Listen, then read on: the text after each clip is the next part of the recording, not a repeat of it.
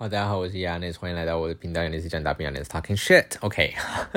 我现在前面会越讲越快，就是反正我们现在就是上一集，大家我们也是提到一些跟翻译有关的东西，然后我后来就是意识到，我现在就是我现在这一集大概是我上一集录完的两分钟后，OK，我就意识到其实好像还有一些东西没有讲，但我不想把一集拉太长，所以我一集希望都可以限制在三十分钟之内，所以呢，我就就又开第二集来稍微继续讲一下，就是跟翻译有关的东西。那我们一开始就提到一些跟例如说，为什么 Google 翻译就我们不用 Google 翻译就好，Google 翻译就是能能完美就完美啊这样子。那我其实当时在考进翻译学程，翻译学程很很很高纲，就是我们还要考试才可以进去。就是我另外两个学生都不需要考试，就是你只要有些休课证明就可以，就是申请学程证书了这样子。那翻译学程考试的时候，我们那时候要写一篇英文作文，就是说为什么呃人工翻译没有办法被机器翻译取代？那我不知道大家这样。大家对于这个东西的想法是什么？那我个人是觉得说，人工翻译是不可能、绝对不可能被机器翻译取代的。那我之前有跟一个理工科系的人就是吵过这件事情，他就觉得说，机器可以取代人工翻译这样子。那嗯，我的想法是，就是嗯，因为我们上次有提到过说，就是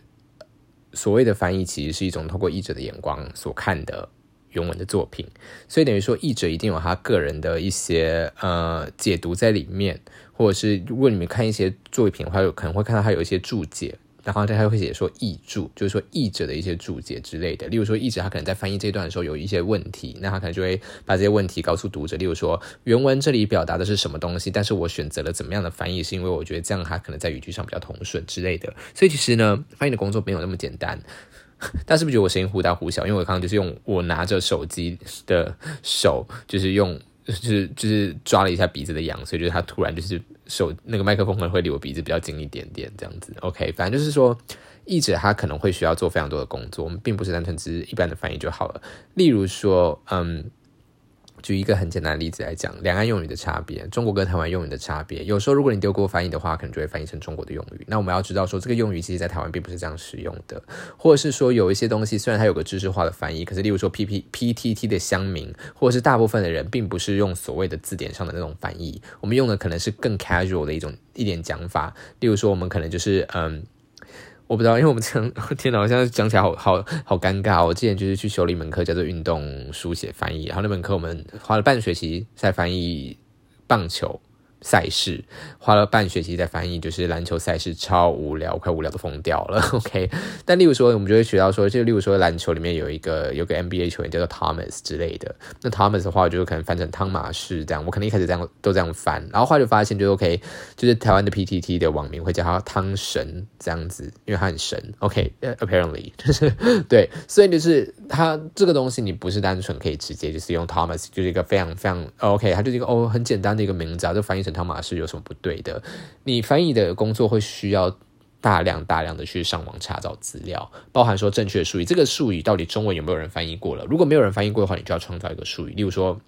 很多英文的一些理论家提出了一些新的理论啊，例如说像一些知名的，例如说什么知名的一些呃物理的理论啊，你懂吗？那这些理论的话，我们都要把它想想想一个，就是翻译成中文的名字。那这时候你就要动用你自己的创意。那可能这种东西在翻译初期，例如说有经过不一样的人翻译的话，那可能最一开始的话发会发现这个新提出来的概念可能会有各种不一样的翻译，可是后来会慢慢的统一出某一种单一的翻译。所以这也是一个在翻译界会有一个很长的困很大的很容易的一个困扰，就是说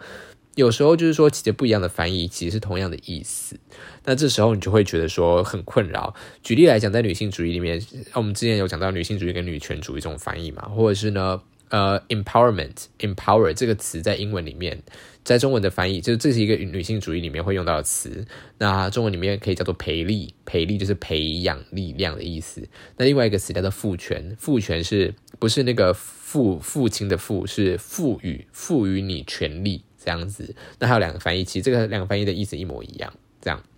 所以就会有这种问题出现。那这时候我们翻译，我们翻译呃的工作就是我们要去上网去查。例如说，我们可能会去查说这样子的词汇，呃，在 Google 的检索量是多少？例如说，我用复权去查，用赔率去查，发现哪一个字的使用频率比较高？那使用频率高的是不是都是来自中国的网站？这样就是说，如果使用频率高，可是它是来自中国网站网站的话，那我们知道，OK，这种翻译可能是中国的翻译方式，并不是台湾的翻译方式。这样子，那使用频率高以外，你还要看一下它使用频率高的是出现在什么样的文章当中。有些可能，呃，你要翻译的是一个学术的一一本论文集。那你发现使用频率高的那个讲法都是那种民间的那种 PTT 上面的东西，可是使用频率低一点的是那种比较官方文件会有东西的话，那你可能还需要翻译成使用频率低的那一种。所以，我们翻译的工作不单纯只是一句话一句话翻译，我们需要有非常非常大量的背景知识的查找。OK，那所以这个东西呢，大家不要觉得翻译是一件非常简简单的事情。那那除此之外，就是还有一些很悲催的事情，就是说有些翻译是按那个按字计价的，你知道一个字多廉价吗？就是。呃，行情价好像大概是零点八吧，零点八左右，就是一个字翻译出来的价格。那我个人，我个人因为我接过就是那种，当然不是大字大数目的字数，我个人接过就是那种，嗯，只用翻译一两千字的东西。但是他一个字给我四块钱，我那时候超开心。哎，两千字一个字四块钱就八千块嘞，但他最后还还有一些税要扣之类东西，所以就没有那么多啦。但是一个字四块钱，这是我这辈子听过最高的价格。我没有听过有人比我比我，我没有听过目前我朋友拿过比我更更高的价格的，就是翻译翻译的，就是按字计价这种东西。那也有是那种按件数计价的，就是说我翻译一件作品的话，就是给你多少钱。那这种东西可能例如说，嗯。那个吧，有一些影集的翻译，例如说 HBO 或者是哪一些在电视上播的影集，通常就是一集就是多少钱。那你那时候你追，你就是拿到一集，就是全部那集特别多剧情，他们就一直一直聊天，就觉得很靠摇。那有时候你可能拿到一集，就是说 OK 那一集通常都是动作场面，就觉得非常开心。就是说，就是就是拿到一样价格，可是你要翻译的的字数其实少，非常非常的多。那翻译计价通常那个字数就是按原文的字数，就是 source text 的字数，因为。为什么不用 target tag 的字数？你应该也可以可想而知吧？你可以故意把它翻译成很多字，你 你懂吗？你一句话你可以把说它很好吃，你可以翻译成它是好吃的，这样就多一个。对，这样多一个字就多一块钱，这样子，所以就有这种问题存在。所以呢，我们通常都是原文给你多少字，我们就按原文的字来计价。那当然就是说，如果你的老板并不知道这件事情的话，你可以跟他敲一下主杠，就说我们就按照翻译，我们按照 target text 的字数来翻来来计价。对，就是我没有这么做啦，我没有这么做，我先 disclaimer，我没有这么做。但我说就是说，就是如果如果真的对方对翻译翻译太不了解的话，那就可能就可以做出这样子的事情，这样子。OK，那。此外的话，为什么我觉得说 Google 翻译是没有办法代替人人工翻译的话，就像包含我们刚刚说的那些背后要做的那些工作，这些工作的话，我觉得我个人就是我对于 AI 的了解程度并不高，可是我个人并不觉得这样的工作是可以完全被 Google 所去取代的，因为即使 Google 去找出来的话，没有没有读者阅读，因为译者本人就是一个读者，你懂吗？所以我可以 proofread 我自己，虽然就是。我 proofread 我自己，就这并不是一件最好的事情，但是我至少可以做到一个初级的 proofread。proofreading 的意思就是说校稿吗？对，就是校稿，就是说我翻译完以后再看一次，这样就叫校稿这样子。所以 proofread 的话呢，一定要是一个人来做啊，因为你最后要给看的。不是给机器看，你是要给人类看的。那人类看的话，你一定会人类就可以感觉到说，OK，这个句法通不通顺。例如说，Google 可能翻译的出来，它是用它找到的句法。可是我们现在突然就是，呃，最近这一两年来非常流行讲某一些流行用语，然后这句话如果用中文的这个流行用语讲话，其实更贴切。可是因为这个东西虽然是流行用语，可是很少人把它打字打下来，就我们不太会打在电脑上。那这样的话，你电脑的大数据就并并不会收集到这些资料。可是，在口语上却是超级常见的一种讲法。这样子，或是一些拟声词、状声词这种东西，就是就是我们可能不一定就是好好，这个这不是一个好例子，就是我们可能不一定，我们可能讲话会这样讲，可是我们中文我们打字并不会这样打，例如说有之类的，就是类似这样的东西，那你可能 Google 就会找不到类似这样的资料，那那你可能就是翻译出来的话，就会觉得说哦，这样还不够亲切，那我们要怎么样翻译？我们人工可以再把它润饰，所以当然我完全不否认，就是电脑。或者是 Google 翻译是非常非常好辅助我翻译东西。其实事实上，很多时候我在做翻译工作的时候，我都是先用 Google 直接把它翻译出来，以后我自己再去对 Google 翻译做的东西做认识跟修改。那可是这个认识跟修改，你不要觉得说很简单，因为它有时候会需要大量大量的修改。例如说，整个段落的。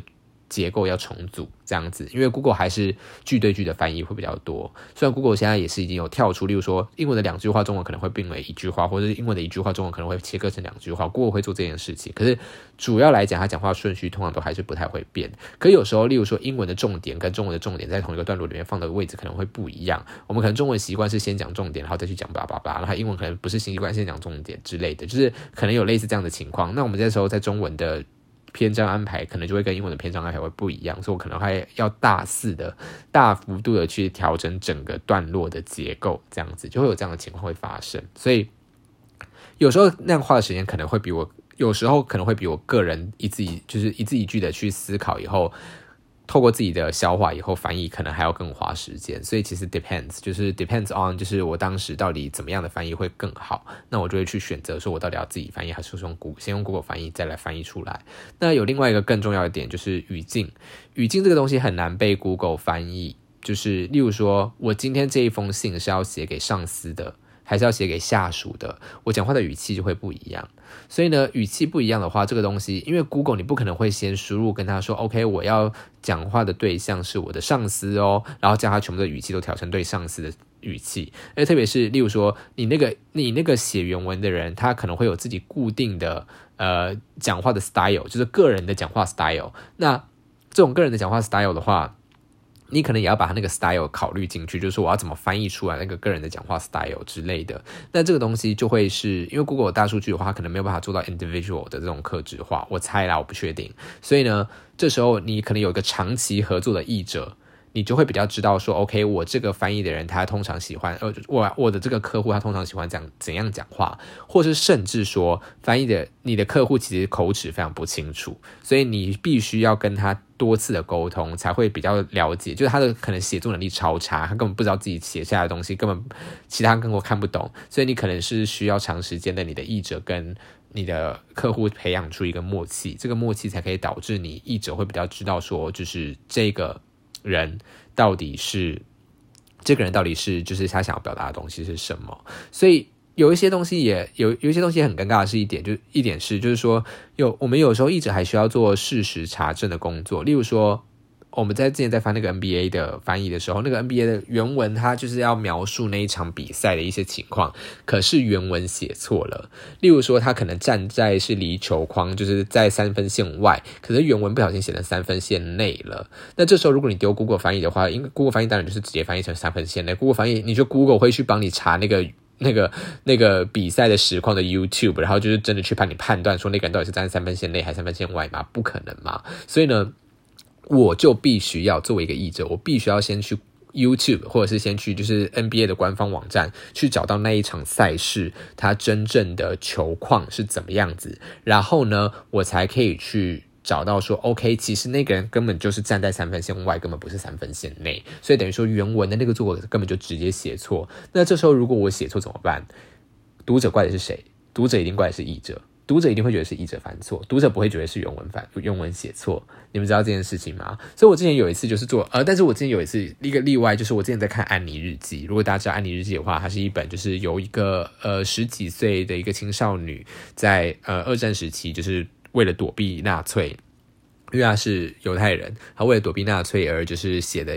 呃，躲在一个阁楼里面两年多，然后写的日记这样子。然后那时候我就是看出，就是明明前一天，例如说四月二十三号，他写礼拜二好了，可是四月二十四号居然写礼拜四，就完全不可能啊！你懂吗？怎么可能？就是四月二十三号礼拜二，四月二十四号礼拜礼拜四，我还真的特别就是上网找到了英文版的 PDF，然后去找到那一页，发现他四月二十四号是写礼拜三，所以我才知道说，OK，是那个译者自己犯错，然后我就直接写 email 给那个译者本人。跟他说，就是我发现这里有一个误译。那另外一个点，就同一本书里面有一个地方，就是我发现译者就写说什么，那个女孩说她想要学什么天文、地理、地理跟计算。我想说，怎么会有两个地理？那我去查那个原文才发现，一个是 geography，另外一个是 geometrics，就是 geometry，就是说几何学。所以它其实是说地理跟几何学，可是结果那个译者不小心把它两个东西都翻成地理了。所以这时候 proofreading 就很重要，就是说你要一定要有一个人。因为这也是一个心理学上的现象，就是说，你自己看不太到你自己的错误，你自己写了一篇文章以后，你可能错了很多很多错别字，可是你自己看过去的时候，你并不会发现到你自己有错，这就是一个非常常见的心理学现象。所以你必须要有另外一个人来帮你看，他才会看出来你有错。为什么会这样？是因为你太熟悉于你自己写作的风格了，以至于熟悉到就是说，你可能熟悉的一些错字，你都会把它当做理所当然。可是别人的话。他有他自己一套讲话风格，他讲话风格或者他写作风格一定跟你不一样，所以等于说他在阅读你的作品的时候，是完全当做一个就是陌生的作品来看的时候，他就会发现有很多错误存在。这样子，OK，就像就像我刚刚说的，就说有些话你讲出来的时候，你自己听得懂，可别人不一定听得懂。所以有些翻译句子，我可能翻译出来说，哦，我觉得很清楚的表达是什么意思啊，完全看得懂我自己想表达是什么意思。可是别人不一定看得懂，因为别人可能不一定习惯于你说话那种方式，或者是你写作那种方式。所以这也是就是会需要 proofread 的点。所以。基于这点的话，我不觉得 Google 可以做到自我 proofread，那我也不觉得说 Google 可以去做到事实查证的这个功能。我不一定说，我 Google 是一个就是泛指 AI 啦，不是只有 Google 而已，就是所有的 AI，我并不觉得他们可以做到翻译的时候去做到这一些，就是非常非常低调译者会需要做的东西。那另外的话就是 glossary 嘛，就像我说的，就是说你第一个影集第一季的人名翻成怎样，你第二季的人名就要翻的跟第一季一样这样子。因为有时候 Google 就是说同样的人名，就例如说。Michael 这个词好了，Michael 这个词我们中文都是通常都翻麦克，对不对？或麦克、麦克或麦克、麦克或麦克。但是假如说 Michael 今天出现在圣经里面呢，他会被翻译成米凯尔，可以吗？就是 Michael 这个词，或者是 Daniel，Daniel 我们中文都翻成什么丹尼尔嘛，对不对？丹尼尔。但如果今天 Daniel 出现在圣经里面呢，他翻它要被翻译成但以理。可以吗？他叫但以里，他不叫 Daniel，他不叫丹丹尼尔，就等于说，他一个东西，它的翻译，它的译名，并不是单纯只是音译这么简单，因为音译的选择有非常非常多种不一样的选择，那他那个情况可能还要看语境。例如说，就是在刚刚那个情况来讲的话，Daniel 只要在圣经里面，我们就是统一要翻译成但以里，我们不可以把它翻译成丹尼尔。那 Michael 的话，我们就是一定要统一把它翻译成就是米凯尔，而不可以把它翻译成麦克。一样的意思，就像 John，为什么我们 John 要叫约翰？为什么叫强？OK，Johnny 名就是强尼，为什么 John 要叫约翰？因为他在圣经里面，他原本的来自的那个语言是叫约翰，OK 吗？因为 J 这个字在很多语言是发 E 的音，而不是发 J 的音。然后那个 H 跟 N 中间原本还有一个 A，那个 A 后来就是被在语言的变迁当中就被 drop 掉了，所以才会变成 John。但它其实原本是约翰或者约翰娜之类的。OK，所以呢，呃，所以才会有这些东西出现。那这些东西就是都要是我们会要注意的东西，这样子。OK，或者是有一些失意的东西，我也不觉得就是 Google 可以翻译的出来。什么叫失意？例如说，有些翻译非常非常的美丽，美丽到我觉得就是真的是就是我没有办法想到更好的翻译，或者我甚至没有想到原本的意思，怎么可能可以想出这样的翻译？例如说，佛罗伦斯。这个地方，因为佛罗伦斯是英，我们我们是用 我在讲什么？我们是先从意大利文翻译成英文的 Florence，我们再从 Florence 翻译成中文的话，它就会翻译成佛罗伦斯。可是意大利文的这个地名原本叫做 Firenze，OK，它原本叫做 V Firenze。那 Firenze 的话是徐志摩嘛？我忘记了，我忘记，他就把它翻译成翡冷翠。我 这名字翻译的超厉害，翡冷翠，因为他用的翡冷翠的那个翡跟翠就是翡翠的那个翡翠，这样子。还有另外一个名字叫做那个 Fontainebleau，Fontainebleau，它是一个在法国的一个宫，那它中文叫翻译成枫丹白露宫，我觉得翻译的超好。OK，Fontainebleau，OK，因为翻法文原本的名名意思就是 fountain，然后蓝色，fountain 是那个。喷泉蓝色，OK OK，但是你翻译成就是枫丹白露，那个枫是枫树的枫，然后白露就是白露，你知道吗？露水的那个露，就整听起来就超级秋天的。OK，还有像那个 Champs Elysees 翻成香榭里舍大道啊，就是也非常非常的诗意。这种东西我觉得就是给国翻译，他没有办法翻译出这个东西，就是我真的。完全无法想象给机器翻译的话，他会怎么把这些句子翻译出来？就是他会翻译成一些很 boring、很 boring 的音译词，这样子。对，所以这也是我觉得，呃，在翻译里面，我觉得人工永远、永远会一直存在的一个原因。因为我觉得这些东西、这些特质是没有办法被 Google 翻译，或者是被任何呃机器翻译给取代的。那讲到翻译的话，就是说，其实术业有专攻，即使在翻译界里面，术业也是有专攻的。例如说，我们虽然就是我们的呃，我们那个翻译学程的必修课就是翻译概论或者是中翻英，还有还有一个什么忘掉了，反正就是哦，翻译习作，OK，就是这三个。除了这三个必必修课以外，其他课就是你想要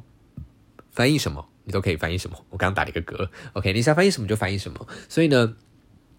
我们有非常多呃选修课，例如说我们有财经财经书写翻译，或者什么法律文件翻译，或者什么科技期刊翻译，然后什么旅游书写翻译。哦，那本书那那门课我超想去上，可是就是他好像只有开一个学期，然后那个学期我刚好撞系上的必修课，所以没办法去上。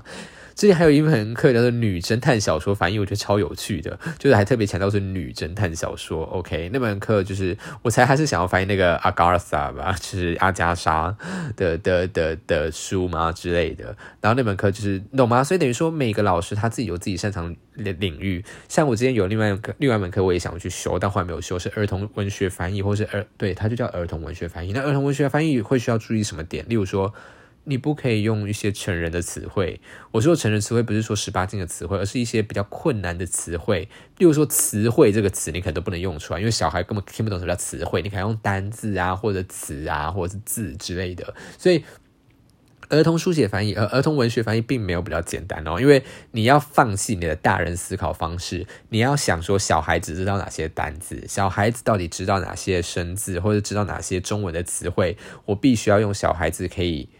以他们那个阶段年龄已经学会的词汇来书写，特别是如果我的书还要有教育意义的话，那我可能偶尔要写出一两个就是比较困难的单字，让他们可以学习到新单字。所以呢，儿童文学反应并并没有并没有那么简单。那像我刚刚说，我之前有说过的那个。运动书写翻译的话没有那么简单，是因为我们要真的去看那个 NBA 赛事，因为那个转播员就像我说，转播员有可能就是讲错话，那他写下来的新闻稿就有可能会写错，所以我们还要去找真正的那一场比赛到底发生了什么事情，我们才可以知道。而且有时候那个用文字，你看那个原文用文字来描述说什么，他一个一个转身一百八十度，然后一个就是后飞什么后空上篮，然后之类的叭叭叭的时候，你根本看不懂他文字到底想表达是什么东西，你还是要。直接去看影片会比较实在，你会比较知道说它到底描述的是什么东西这样子。那我还有修过呃，还有修过什么哦？就是那个喜剧文、喜剧、喜剧字幕翻译什么东西？就是我们那个老师其实是翻译，就是你大部分看到的院线片，你现在在网，是你现在在电影院里面看到院线片，大概有。一半以上都是我的那个老师翻译的，他还有出几本书，就是他是专门翻译电影的。那他就跟我们讲很多翻译电影的一些内幕，例如说，呃，翻译电影的话，我们每一行的字幕不可以超过十四个字，等于说每一句话都必须在十四个字以内，包含标点符号，然后不会翻译出句号，然后呢，不可能一句话就是以就是早期没有统一，但是现在统一，就是说，你句子不可以到堆叠到两行。你懂吗？就是说，你一定要就是下一行，就是你下一句话就是要是要要要在时间轴上面就是戳下一行，你不可以两句话叠在一起，或者你一句话不可以长到就是堆叠成两句话，因为两句会会两句话会挡到太多的荧幕这样子。OK，那除此之外，我们还会一些，例如说，呃，因为预告片的时候拿到的翻译，就预告片的时候出来的时候，会先有个紧急的先翻译一下预告片的字幕，而且预告片的字幕是没有没有。语境的，大家知道吗？因为预告片就是有一堆就是蒙太奇式的东西，把各种镜头剪接在一起，所以你根本不知道预告片里面讲的那一句话到底在讲是当真的是在真正的电影里面什么时候会出现，所以预告片里面的同一句话的翻译。他在预告片里，我在讲什么？同一句话，同一句台词，在预告片里面翻译，跟最后在电影里面的翻译，可能是有两个不一样的翻人翻译的，而且他翻译出来的东西也会不一样。而且这个不一样是可以被接受的，是因为在预告片里面，他可能会故意把一句就是根本不是在那个画面里面的话，然后跟那个画面叠在一起。大家懂吗？例如说一些什么恐怖电影，他就说什么 “they're coming”，然后给你配一些就是那个什么，就是很恐怖的画面。但其实真的这一句话在电影里面出现，可能是出现在就是根本跟就是恐怖的关系一点的关系都没有的一个地方之类的。那当然就是你那个翻译出来的句子就会不一样。所以跟你说，同一句话在在在预告片里面翻译，跟他在实体里面的电影里面的翻译会完全不一样，这是完全完全。非常正常的事情。所以等于说，翻译这个东西，它在各种不一样的界里面，就各种不一样的领域里面的翻译，它都有它自己的一些要注意的点。那我之前还有学过另外一门课，就是电玩翻译嘛。那电玩翻译会需要注意一点，就是例如说那些宝物的名字啊，那些怪兽的名字，那些技能的名字，那些就是装备的名字。那还有一些电玩翻译会需要有一些公式，那那些公式就是说你自己就不可以去动它的代码。例如说，恭喜你升到了巴拉巴拉级，那你就要把那个。八八那个东西就是它原文会给你一个 code，那个 code 就是说，例如说是一个什么前后引号，然后中间是一个 number 之类，懂吗？那个东西是就是他们那个城市码要用的东西，你不可以把那个东西给删掉，你不可以把那个东西就改成，你甚至不可以把，因为它可能是一个你知道吗？前后挂号，然后中间写 number，你不可以把它写成前后挂号，然后中间那个 number 翻成数字，没有没有，那可是它是那个是他们城市码的一部分，你不可以去翻译那个东西。OK，就会有这些东西要去注意，或者是有时候就是因为因为你知道电影完电影完翻译的那个。文本有时候就是非常的杂，就是你要翻译，就是说每一个技能它还有技能自己专属的那个 description，然后等于说你会有很多东西，你可能拿到的时候你没有画面，你没有那个电脑，因为有时候翻译的工作，例如说中文版的一部一个电玩作品要跟英文版的一个电玩作品同时上映的话，那你有时候在拿到那些英文的剧情的时候，你就要开始翻译，即使就是那些工程师还没有把整个完。游戏做出来，所以有时候你拿到那个剧情的时候，你根本不知道它的画面是怎么样，或者你根本不知道这个句子会用在什么样的语境当中，那你就只好先硬着头皮翻译。然后如果翻译就最后有问题的话，你就还要再去改这样子，所以就会有这种很多这种小小的问题需要需要去解决。所以等于说你在一个领域里面做那个翻译的时候，你除了去了解翻译这件事情本身以外，你还要去领了解那个那一个产业自己本身的东西。对，所以呢。呃，所以就是翻译这个东西，它不是单纯只是你要有翻译的技能，你还要对于你翻译的那个领域也要有所了解，你要把两个东西都结合在一起，你可以才可以做出一个比较好的翻译，这样子。我现在讲到声音有点小沙哑，对，反正 anyway，Oh my god，我就是已经 花了一个小时在讲话，难怪会这样子。Anyway，就是关于翻译还有很多很多，就是一些小事情，就是一些咩咩嘎嘎的一些东西。我的台语很烂，Pardon me，这样子。OK，但是我大概就只会讲这两集的翻译，就会结束一切跟翻译有关的东西。除非我之后自己在翻译接的 case 上面有一些有趣的事情的话，我才会跟大家来分享。OK，就是这样，我的喉咙要烂掉了，拜拜。